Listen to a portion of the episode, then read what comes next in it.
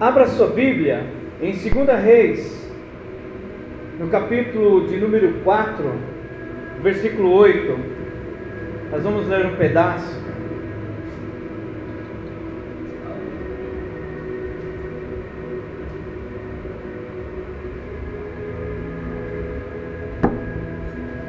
Diz assim: certo dia Eliseu foi a Sunem, onde havia uma mulher rica, que o convidou para comer. Depois disso, todas as vezes que passava por lá, entrava para comer. Disse ela ao seu marido: Vejo que esse que passa sempre por nós é santo homem de Deus. Façamos-lhes um pequeno quarto no terraço e ali ponhamos uma cama, uma mesa, uma cadeira e uma lamparina. Quando ele vier a nós, ali repousará. Certo dia chegou Eliseu, recolheu-se àquele quarto e se deitou. Disse ele ao seu moço Geazi: Chama a sunamita. Chamando a ele a sunamita, né? ele se apresentou perante, ela se apresentou perante o profeta. Disse Eliseu a Geazi: Diz-lhe, tu, no, tu nos tem tratado com tanto cuidado, agora o que há de fazer por ti? Haverá alguma coisa que se fale por ti ao rei ou ao chefe do exército? Ela respondeu: Eu habito no meio do meu povo. Então disse o profeta: que se há de fazer por ela? Disse Geazi: Ora, ela não tem filho, e o seu marido é velho, já é de idade. Então Eliseu chama, e chamando-a, ele, né, chamando-a, ele, ela se pôs à porta. Disse Eliseu: Por este tempo daqui, um, por este tempo, daqui a um ano, abraçarás o filho. Respondeu ela: Não, meu senhor Homem de Deus, não iludas a tua serva. Não, não me iluda. Ela está falando assim: ó, vem com esse papo pro meu lado. Essa é mais ou menos o que a gente tem que entender. A mulher, porém, engravidou e deu à luz a um filho, no tempo determinado, no ano seguinte, como Eliseu lhe dissera. Tendo o filho crescido, certo dia saiu a ter com seu pai, que estava com ceifeiros. Disse a seu pai: Ai, minha cabeça, uma expressão, ai, minha cabeça. Disse o pai dele a um moço: leva-o para sua mãe. Ele o pegou e levou para sua mãe, e o menino esteve no colo dela até o meio-dia, e então morreu. Subiu ela e o deitou sobre a cama do homem, e de, do homem de Deus, então fechou a porta e saiu. Então chamou o seu marido e disse: Manda-me um dos moços e uma das jumentas para que eu corra até o homem de Deus e volte. Perguntou ele: Por que vais é, a ele hoje? Não é lua nova, nem sábado? Disse ela: Não, não se preocupe. Então ela selou a jumenta e disse ao seu moço, ao empregado: Vá depressa, não para não não para no caminhar, senão quando eu mandar. Partiu ela e veio encontrar o homem de Deus no Monte Carmelo. Vendo o homem de Deus de longe, disse Geazi a seu moço: Olha, aí está a sunamita. Corre-lhe ao encontro e diz-lhe: Vai bem contigo, vai bem com teu marido, vai bem com o teu filho. Ela respondeu: Vai bem. Vai bem. Chegando ela ao homem de Deus no monte, abraçou os pés de Geazi, chegou para tirar para atirar, mas o homem de Deus disse: Deixe-a. Geazi queria tirar ela desse encontro, queria impedir que esse encontro acontecesse. O profeta disse: Deixe-a, a sua alma está em amargura, e o Senhor o escondeu de mim. O Senhor o escondeu de mim e nada me revelou.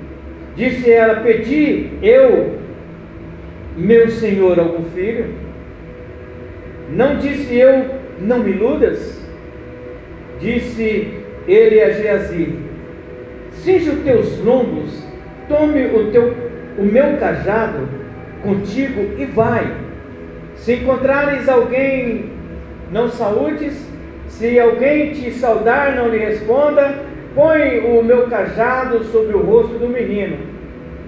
Disse, porém, a mulher do menino: Tão certo como vive o Senhor, vive a tua alma, não te deixarei. Então ele se levantou e a acompanhou. Ela falou: Não, ele não, é você. Eu não pedi nada para você. Ela intimou mesmo o profeta. Eu vou no 32, chegando Eliseu àquela casa, viu que o menino estava morto sobre a cama. O que me chamou a atenção não é toda essa leitura.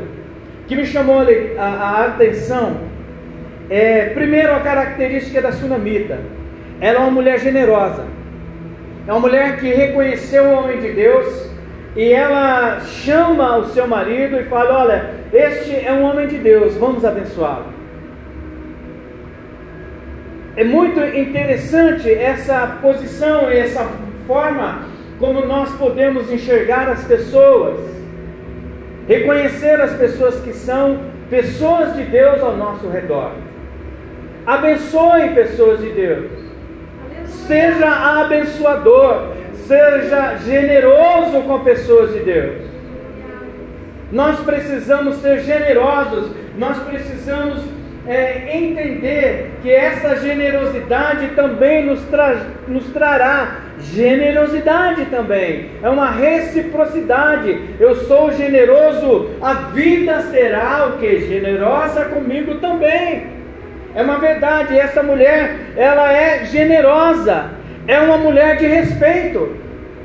Como, pastor? Versículo 15: ela foi até, então disse Eliseu: chama, e ela foi. Qual foi a posição dela? Ficou à porta. É uma mulher de respeito. Não é uma mulher que entrou, ô, ô, ô, profeta, vamos sentar aí e bater um papo. Não. Ela ficou à porta porque existe uma postura uma mulher de respeito. Uma das características dela, generosa, mulher de respeito, uma pessoa que era grata a Deus. Ela, vamos dizer assim, ela disse para o profeta: Olha, eu não vejo muita coisa que eu preciso, porque essa mulher era muito rica. Ela achava que não precisava de nada. Mas no versículo 16 vem uma promessa que diz assim: Disse Eliseu: Por este tempo, daqui a um ano, abraçarás um filho. Respondeu ela: Não, meu senhor, homem de Deus, não me iluda. Essa era a visão que ela tinha a respeito dela mesma. Porque ela achou que era impossível, mas como já foi dito aqui hoje, não há nada o que impossível para Deus. Mas esta mulher antes ela já tinha feito algo para acolher aquele homem de Deus. Ela agradou aquele homem de Deus, fez algo que toda vez que aquele homem estivesse ali para visitá-los ou para pregar para alguém, alguma coisa naquela re região, ele pudesse se abrigar. Estava tudo tranquilo. E ela recebeu ainda a bênção de Deus. Ela recebeu aquilo que o profeta de Deus disse para ela que aconteceria um ano depois. Essa mulher tem esse filho e muito provavelmente ela amou esse filho. Mas a vida, ela tem os seus viés. O que, é isso, pastor? Que é contrário. Às vezes está tudo bem, mas de repente vem dia mau. Num dia em que esse menino, provavelmente um garoto que estava sai com o pai para trabalho, ele sente uma forte dor de cabeça, o pai passa para um servo que entrega para a mãe, a mãe o acolhe no braço, mas esse menino, ela diz que até o meio-dia o menino já estava morto. são as preocupações que nós devemos ter a respeito do tão dito dia mal. O que me chamou a atenção, porque o dia mal vem. Efésios 6,13: Portanto, tomais toda a armadura de Deus, para que possais resistir. Irmãos, se a palavra resistir está aqui, nós sabemos que tudo o que é mal é uma força contrária. Resistir, então, é você se opor, é você se posicionar e resistir a esse dia mal, a essa situação contrária. Porque senão Paulo não teria colocado, o Senhor nosso Deus não teria instruído Paulo a dizer assim, portanto, tomai a armadura de Deus. Não é a armadura qualquer, é a armadura de Deus para que possais resistir o que? O dia mal. E havendo feito isso, né, ele fala, ficar firmes. O dia mal vem, mas há uma possibilidade de nós resistirmos a esse dia mal. Há, nesse, há uma possibilidade de que o dia mal vem, mas qual é a, a, a, o caminho que nós devemos tomar a respeito desses dias? Tomar a armadura de Deus. Talvez alguém possa estar pensando, poxa, mas eles falam tanto do dia mal é, e não falam de bênção, irmãos. A bênção maior da nossa vida é passar por essas situações e não perder a fé. Aleluia.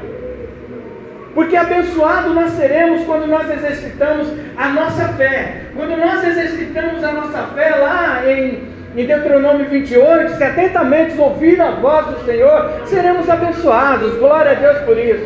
Mas eu, o que eu quero chamar a sua atenção, que firmes, firme na palavra do Senhor, é uma condição de quem busca a Deus. Firme na palavra, firme para esse dia mal. É nós que buscamos a palavra de Deus como resposta para a nossa vida. Não é leitura, é resposta para a nossa vida. Aleluia. A Bíblia não é um, um, um, um livro de cabeceira. A Bíblia é a palavra de Deus em nosso coração. Enquanto nós não entendemos isso, nós não teremos entendimento. Enquanto, ah, pastor, eu li, mas não, não é assim. Leia com vontade de entender, mesmo que você não esteja entendendo, mas leia. Senhor, revela a tua vontade nesta passagem. Como eu estava lendo, falei, meu Deus, o que? Que eu posso passar para a igreja a respeito desta passagem. Aqui ele diz assim que o, o mestre fala assim, ela diz para ele, olha, eu estou saindo, tal, e ela pergunta, mas por que, que você vai? Não é lua nova, é nem sábado. Por que, que ele falou isso? Porque lua nova, pela lei lá deles, o primeiro dia de cada mês deveria ser santificado. As ofertas foram designadas por essas ocasiões. Então ele pergunta, mas não é nem lua nova, por isso que ele pergunta isso, por que, que você está indo ao profeta? Você vai sacrificar alguma coisa, vai apresentar alguma coisa?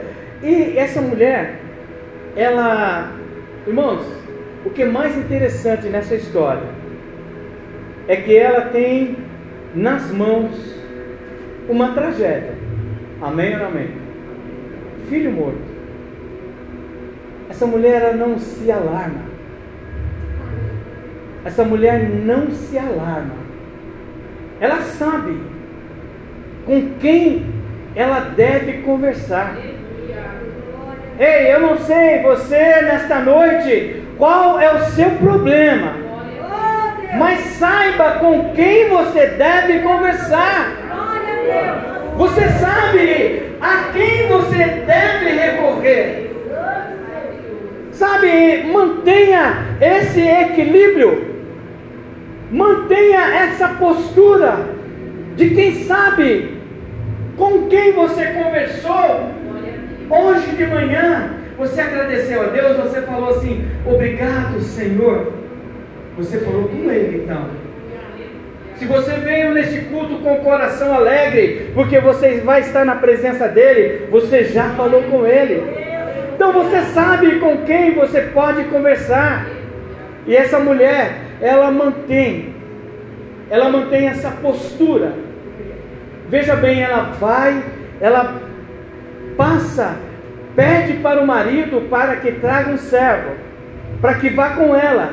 Ela não gritou, ah, ele morreu! Não, fez isso não. Não fez isso. Simplesmente manteve a postura de uma pessoa que sabe com quem falar. O que é mais interessante, essa caminhada. Veja bem, irmãos, pense bem. Pense nessa caminhada. Você, o seu filho morto, uma pessoa que você talvez realmente, nós não pedimos filho, nós não pedimos, eles surgem na nossa vida como herança de Deus. Não são nem nossos, é herança de Deus. E nós os amamos. Nós dedicamos a nossa vida a eles, e glória a Deus por você que faz isso. E essa mulher, muito provavelmente, porque já era um garoto, ela desenvolveu um amor. Que todas as mães aqui sabem o que é o amor de mãe. Mas agora, a história diz que esse menino está morto. Como é para essa mulher ver uma situação dessa e não se alarmar? Olha o equilíbrio dessa mulher.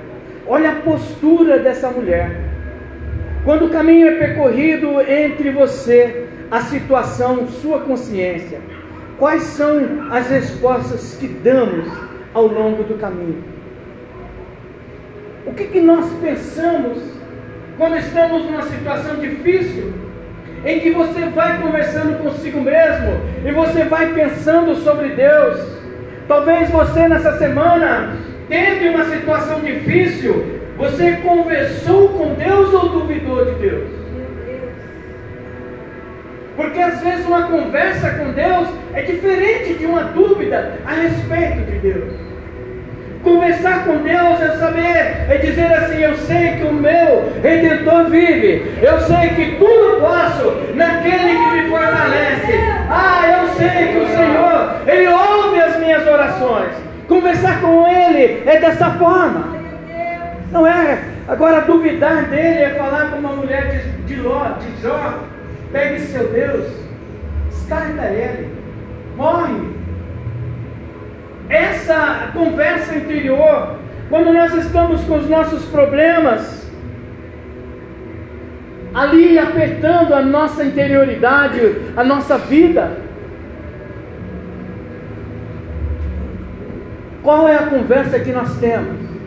Nós precisamos desenvolver conversas esclarecidas com o Senhor. Porque essa mulher foi esclarecida. Eu quero tipificar o profeta Eliseu como Deus, como Deus que nós procuramos. Nós não temos o direito, nunca teremos, de chegar em Deus e falar: ou o Senhor faz isso, ou eu te abandono. Grande coisa estaremos fazendo diante de Deus. Mas ela tem uma consciência: olha, eu confesso que eu não pedi esse filho. Eu ainda pedi para que não mexesse com a minha sensibilidade, não iludisse a minha vida. Ela sabia o que ela iria falar com o profeta, assim como nós devemos saber o que vamos falar com Deus. Tiago fala que a gente não recebe porque nós pedimos o que? Muito mal. Pedimos para o nosso deleite. O que é o nosso deleite? Aquilo que nós desejamos. E muitas vezes, irmãos, o que nós desejamos não engrandece a Deus, e é por isso que muitas vezes não recebemos. A nossa vida, irmãos, é para agradar a Deus, a nossa vida é para engrandecer o nome de Deus, a sua vida. Mas o que é a sua vida? O seu levantar, o seu caminhar, até a sua volta para sua casa, dentro da sua casa, quando você vai dormir, isso tudo tem que engrandecer o nome do Senhor. Não é uma vida dispersa, peraí, como se fosse assim, uma espécie de um satélite, tá? Eu estou saindo da igreja e me desprendi dessa órbita chamada igreja. Estou na, sabe, no mundo, fazendo o que eu quero, respondendo às pessoas más, de, de uma forma muito ruim, sabe, sendo uma um péssimo é, ser humano. Não, não é isso não. Irmãos, nós aprendemos, nós é, é, é, sabemos que Jesus Cristo é o nosso guia. Jesus Cristo é o nosso padrão. Então, como é que nós caminhamos na nossa vida comum? É isso que a gente sempre bate. É isso que nós precisamos entender. Quais são as respostas que a gente dá para aquilo que a gente quer? Sabe quando Deus não dá, como é que a gente responde? Ah, Deus, Senhor. Mas havia um objetivo nessa mulher. O que me intriga é a forma como essa mulher toma posse dessa situação sem fazer bagunça, sem bagunçar a vida. Sabe, você tem um óbito, você tem um ser que você ama tanto, e você recebe a notícia e você pega, você fala, eu sei aonde eu vou levar esta causa. É isso, irmãos, que eu estou querendo dizer. Eu não vou me alarmar, eu não vou perder o senso da minha razão. Deus não requer que nós sejamos super-homens nem super-mulheres, irmãos. Mas Ele nos ajuda a sermos equilibrados em meio aos traumas da vida ao caos que muitas vezes somos vitimados por um súbito problema, que é o caso dessa mulher. Como gerir a situação de forma a ter uma mente serena e focada na solução desse problema? Como é que eu administro um óbito? Como é que eu administro a morte de alguém que eu amo tanto? Que é o caso dessa mulher, sem causar nenhum problema, sem eu sei aonde eu quero ir, mas eu não quero que essa situação afete a, a quem está ao meu redor. Não é assumir a culpa, é no sentido de você entender, eu sei para quem eu vou pedir. Aleluia. E eu admiro muito esse senso de equilíbrio dessa mulher. E nós precisamos, irmãos, tomar muito cuidado com a falta de equilíbrio. Inclusive, até falei, estava conversando com o Fagner, essa, essa ministração eu iria é, ministrar na rádio. E nós não tivemos o programa de rádio. E eu falei com o Fagner, eu vou. Eu falei com o Fagner hoje, a pastora Lucimara, lá da, da UFEBRAC, ela ministrou sobre equilíbrio e desequilíbrio. Eu falei, meu Deus, é o Senhor mesmo que ia que a igreja ouvisse sobre isso. E nós precisamos, irmãos, focar a nossa vida de forma que a nossa mente fique serena diante dos problemas. Eu não estou, irmãos, entenda bem, não estou querendo que você tenha um óbito na sua casa, não estou querendo que você tenha um menino morto, não, não é isso entenda bem, é que o que é alarmante para você, o que torna um desequilíbrio na sua vida. Tem pessoas que este, semelhante a este menino morto, semelhante a essa situação que pode causar um desequilíbrio, é a situação financeira há um desequilíbrio financeiro, há uma desconstrução de casamento, há uma desconstrução de relação, há uma desconstrução de tudo. Não consegue observar a situação e falar assim: eu vou pedir para o meu Deus, para que Ele me abençoe. Porque, irmãos, a situação financeira, às vezes no casamento, é alvo de muita discussão. E o que é mais interessante, o casal às vezes quebra o pau, literalmente, mas não são capazes de falar assim: senta aí, vamos ajoelhar e vamos entregar na mão do Senhor. Senhor, abençoa a minha vida financeira. É incapaz, irmãos. Sabe, irmãos, todos os problemas, eu falo isso com toda a convicção do mundo, só irão se resolver quando a gente usar a nossa mente para pensar que nós temos dois joelhos para dobrar e agradecer e entregar nas mãos do Senhor as situações. Eu não tenho dúvida que isso pode mudar a sua vida, sua vida financeira, sua vida conjugal, sua vida conjugal, sua vida comum. As aflições, esse desequilíbrio, essa, essa falta de serenidade nós precisamos, irmãos, buscar a serenidade. E o que é serenidade, pastor? A tranquilidade. Está tudo pegando fogo, sabe que é assim, porque ele vive. É isso, irmãos. Está tudo lá desabando em você. Posso crer no amor. É isso, irmão. Isso é serenidade.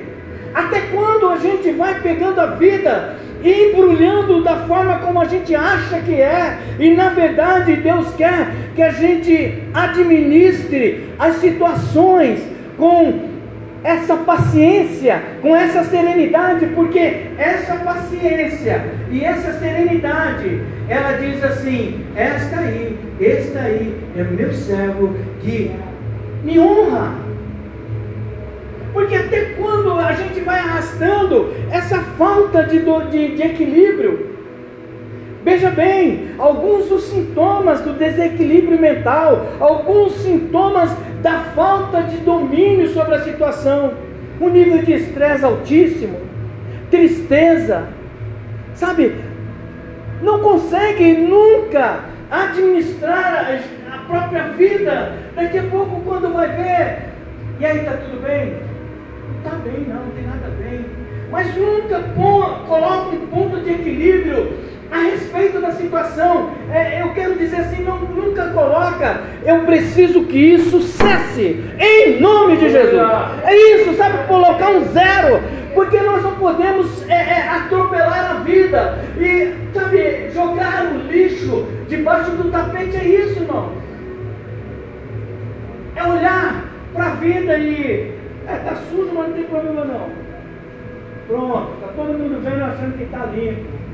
Casal que vive de fachada, pessoas que vivem de fachada. E aí, está tudo bem? Está tudo bem, pastor? Está tudo jóia? Está nada. Sabe, essa tristeza, por conta de um desequilíbrio que causa tanta situação que vitima a gente, que nos coloca numa situação de irritação por qualquer coisa. Nós precisamos entender, irmãos, que ter o controle da vida ainda que seja num momento difícil, faz parte daquele que tem os dons, os frutos do Espírito Santo de Deus. Domínio próprio é um deles. E essa mulher tem domínio próprio, ela tem um equilíbrio, ela equilibra, ela tem, é, é assim, a, a, emoção dessa mulher, ela está focada em alguma coisa. E o que, que é essa coisa? Ela fala: Eu sei que aquele que me prometeu ele vai responder essa minha causa. E é isso, irmãos, essa mulher toma a decisão correta. Veja bem, a irritabilidade, a tristeza, o desânimo, o estresse são indícios importantes de que sua vida não está tão equilibrada quanto deveria. São também sinais de alerta e possíveis patologias, são doenças, tá? Físicas, psicossomáticas, que nós falamos sobre isso um dia, psicológicas, e dessa forma, se você tem sentido mais emoções desfavoráveis que agradáveis, é sinal de que precisa restabelecer o equilíbrio entre o corpo e a mente. Parece besteira que o pastor está, ô oh, pastor, o senhor está. Não, nós precisamos, irmãos, ter um equilíbrio entre o nosso corpo e a nossa mente.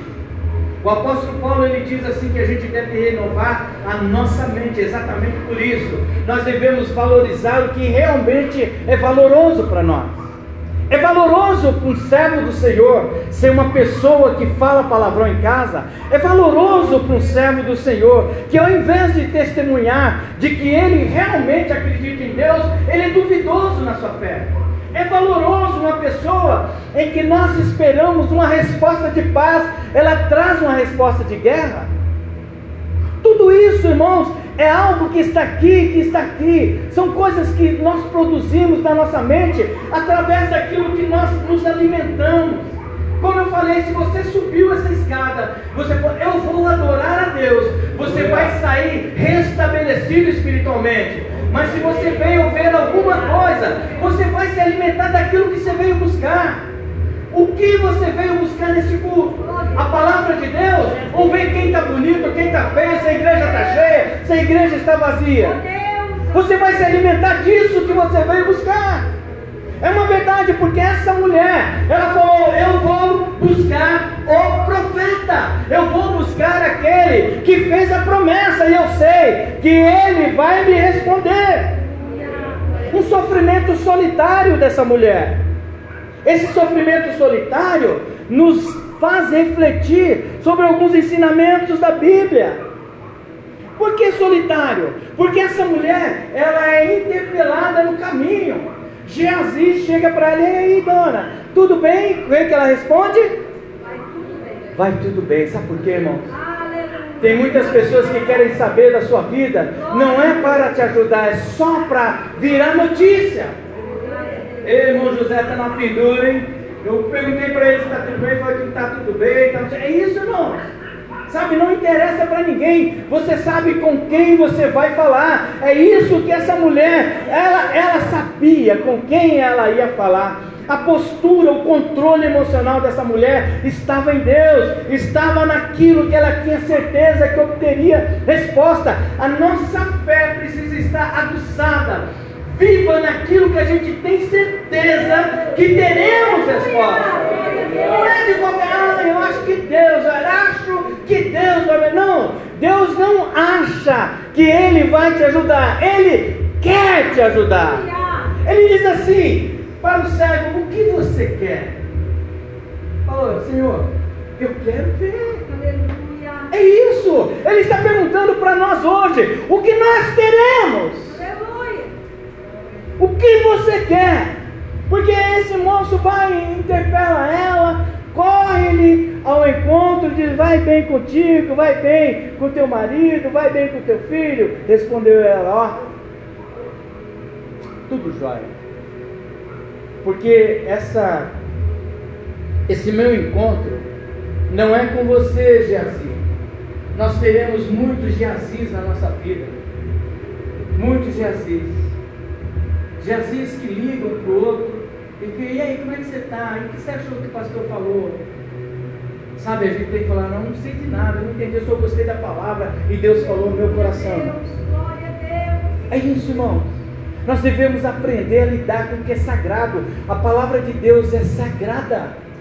A palavra de Deus é sagrada. A palavra de Deus não é mexerico, a palavra de Deus ela é sagrada, ela muda a vida de uma pessoa. Se alguém quiser mudar a vida nesta noite, é só ouvir a palavra de Deus e falar: Eu quero mudar a minha vida. Então a palavra de Deus não é um mexerico, não é uma palavra qualquer. É palavra de Deus e essa mulher sabia, eu preciso ouvir a palavra de Deus. Eu preciso ter um encontro com Deus. Tu, Senhor, guardará em paz aquele cuja mente está firme. O Senhor guardará a sua mente que estiver firme em Deus. E ele diz: Senhor, guardarás em perfeita paz aquele cuja mente está firme, porque em ti confia. É aquilo que nós estamos falando. Se você realmente confia em Deus, acredita em Deus, entregue os seus problemas ao Senhor nesta noite. Entregue a Deus os seus problemas. Confie para sempre no Senhor. Pois o Senhor, somente o Senhor é rocha eterna. Isaías 26, 3, 4. Nós precisamos ter domínio sobre o nosso, eh, sobre esse, um equilíbrio sobre o nosso, nosso emocional, irmãos. Nós precisamos ter uma vida pautada em Deus para que nós possamos ter esse domínio sobre a nossa vida, o, nossa vida emocional. Nós precisamos ser longânimo. Oh, longânimo.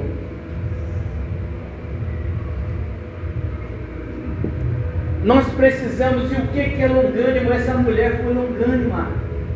Ela recebeu a notícia, não se alarmou. Ela recebeu a notícia e não saiu gritando, arrancando cabelo, culpando pessoas. Não. Ela simplesmente pegou, prepara o cavalo porque eu vou até o homem de Deus. Sabe, prepare, sabe, você vai Você vai conversar, você talvez está aqui hoje, está com uma situação difícil, precisa resolver. Sabe que você, como você se prepara? Vai na sua casa. Quando você chegar, dobra o seu joelho. Senhor, eis esta minha situação. É isso, irmãos. Prepare para você ter um encontro com Deus. Melhor é o longânimo do que o valente. E o que domina o seu espírito do que toma a cidade. Olha que interessante, gente, o que domina o seu espírito. E que espírito? Meu irmão, tem vários espíritos aí. Tem gente que tem espírito e tem contenda. Esse espírito tem uma modalidade. Tem gente que tem espírito, pastor, eu é, comigo é cinco minutos. Nós falamos sobre isso. Irmão, cinco minutos. É cinco minutos para você ir para o inferno. Essa é a verdade. Porque, irmãos, se nós estamos entendendo a palavra de Deus, Ele está falando, melhor é o longânimo do que o valente. Do que, do que adianta ser valente? Nós precisamos dominar o nosso espírito. Nós precisamos dominar aquilo que aparentemente parece ser um DNA. Tem gente que fala, pastor, a minha família é tudo assim, parece que o DNA da família é ser mau caráter, é o DNA da família é ser violento, o DNA da família é ser assim, bateu, valeu. Não, irmãos. Você agora tem o sangue de Jesus na sua vida. Algo, tudo deve mudar. Em nome de Jesus. Nós não devemos responder conforme o mundo nos incita. Nós precisamos ter respostas sábias para as nossas coisas, para tudo aquilo que nós, nos, nos é imposto. Nos é imposto, nós devemos tomar cuidado com as respostas que damos, por quê? Porque somos testemunhas do Senhor nessa terra. Nós falamos que somos crentes, e aí? Mas e aí? Isso não resolve nada. Hoje ser crente não abre mais comércio, não abre mais é, trabalho para ninguém. Porque é mais um na fila dos que ninguém mais acredita. Por quê? Porque o testemunho é ruim. O testemunho é péssimo. E nós que estamos aqui, nós estamos aprendendo sobre isso. Coloca o Senhor uma guarda na minha boca. Fala isso para Deus. Senhor, coloca uma guarda na minha boca. Vigia a porta dos meus lábios. Sabe, se você ainda, Salmo 141, 3. Coloca, Senhor, uma guarda na minha boca, vigia a porta dos meus lábios. Por que, que eu estou. Qual é a relação disso? Quando essa mulher é indagada sobre a situação da vida dela, ela podia falar, mas Deus fechou a boca dessa mulher. Ela não falou, porque ela tinha objetivo, ela tinha, ela sabia para quem ia falar. Nós devemos cuidar, tomar cuidado com o falar excessivo. A palavra de Deus diz que no muito falar não falta transgressão, quer dizer, no muito falar a gente transgride tantas coisas, no falar demais a gente fala pelo cotovelo. E diz assim: mais o que modera os lábios é prudente. Provérbios 10, 19. É necessário haver um controle das nossas palavras. A Bíblia diz que haverá tempo de falar e tempo de ficar calado. Eclesiastes 3, 7. Não banalize, não torne banal, não torne chulo, não torne ruim, não torne a sua palavra sem valor. É isso. Torne a sua palavra, a palavra do crente é sim, sim e não, não. Tem valor na sua palavra, é isso. E sabe não falar pelos cotovelos.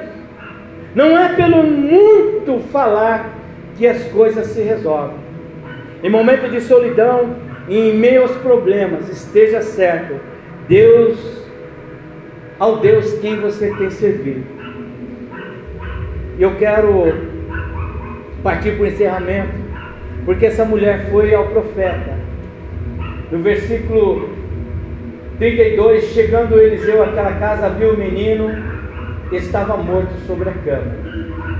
Versículo 35: Depois desceu, andou pelo quarto de uma parte para a outra, tornou a subir e se debruçou sobre ele. O menino espirrou sete vezes, abriu os olhos e o menino viveu, porque ela sabia quem era ele. Ei, irmãos, eu quero que você, sabe, irmãos, no seu momento mais difícil, sabe, procure o Senhor. No momento mais difícil da sua servidão, a palavra de Deus diz assim: não se apavore não desanime, pois o Senhor, o seu Deus, estará com você por onde você andar. Por onde você andar. Romanos 8,38, irmãos, é uma lição, é uma lição para quem realmente quer morar na glória, é uma lição para nós entendermos que a nossa vida neste lugar ela tem um significado muito maior na glória do que aqui. Ela tem um significado, mas muito maior estarmos na glória com o Senhor do que viver nesse mundo. Pois estou convencido de que nem a morte, nem a vida, quer dizer, nem o ciclo dessa, dessa existência nem anjos, nem demônios, nem o presente, nem o futuro, nem quaisquer poder, nem altura, nem profundidade, nem qualquer outra coisa na criação, qualquer coisa nessa criação, nos separa do amor de Deus que está em Cristo Jesus. Glória a Deus. E em meio a situações difíceis, 2 Coríntios 1, 5 porque como as aflições de Cristo são abundantes em nós, assim também é abundante a nossa consolação por meio dele. Ele nos consola. Está difícil? Ele nos consola. Mas saiba, irmãos, saiba direcionar a sua oração, saiba direcionar a sua vida com Deus, saiba direcionar qual é a proposta de nós estarmos na casa do Senhor. Qual é a proposta? A proposta de estarmos na casa do Senhor não é nada material, descarta isso. Sabe, o que é material você conquista com seus esforços. O que você pode pedir para Deus, muito mais do que as coisas materiais, é que Ele lhe dê saúde. Saúde. O bem mais precioso de um ser humano é saúde. A gente, ah, não vou para a igreja porque, ah, não vou para a igreja, daqui a pouco a saúde acaba, pronto. Eu não tenho tempo. E eu não tenho tempo para isso. Aí a saúde acaba, a gente vai para o hospital, 30 dias, 40 dias. Irmãos, o que nós devemos aprender é adorar ao Senhor em todas as situações, agradecer a Deus em todas as situações ser grato ao Senhor, que o nosso coração seja um, um, coração grato, um coração generoso. Essa mulher alcançou essa graça, essa mulher alcançou este filho, essa mulher alcançou o que alcançou, porque era generosa. Que nesta noite nossos corações sejam generosos a respeito desta obra, a respeito de tudo que acontece nessa casa. Que nós possamos ser generosos na nossa oferta, nos nossos dízimos nós possamos entender a necessidade da obra. A nossa faixa, irmãos, ela se rasgou. E agora, pastor? E aí, pastor? Sabe, irmãos, nós precisamos é, é, é viver este lugar. Nós precisamos viver no lugar que nós servimos a Deus. Nós precisamos estar nesse lugar, sentir esse lugar. Quando você olha para alguma situação no banheiro que não está legal, que você sinta a necessidade de ajudar, irmão. Ah, pastor, mas sou dizimista. Amém. Se você fala assim, glória a Deus. A Bíblia diz, Jesus Cristo fala, olha, se dão mil, uma légua, sei lá, onde duas. Essa mulher, ela já tinha o que tinha, mas ela viu a necessidade de ser generosa com aquele profeta. Nós precisamos, irmãos, sentir o desejo de agradar ao Senhor em tudo que nós fazemos, amém? Vamos levantar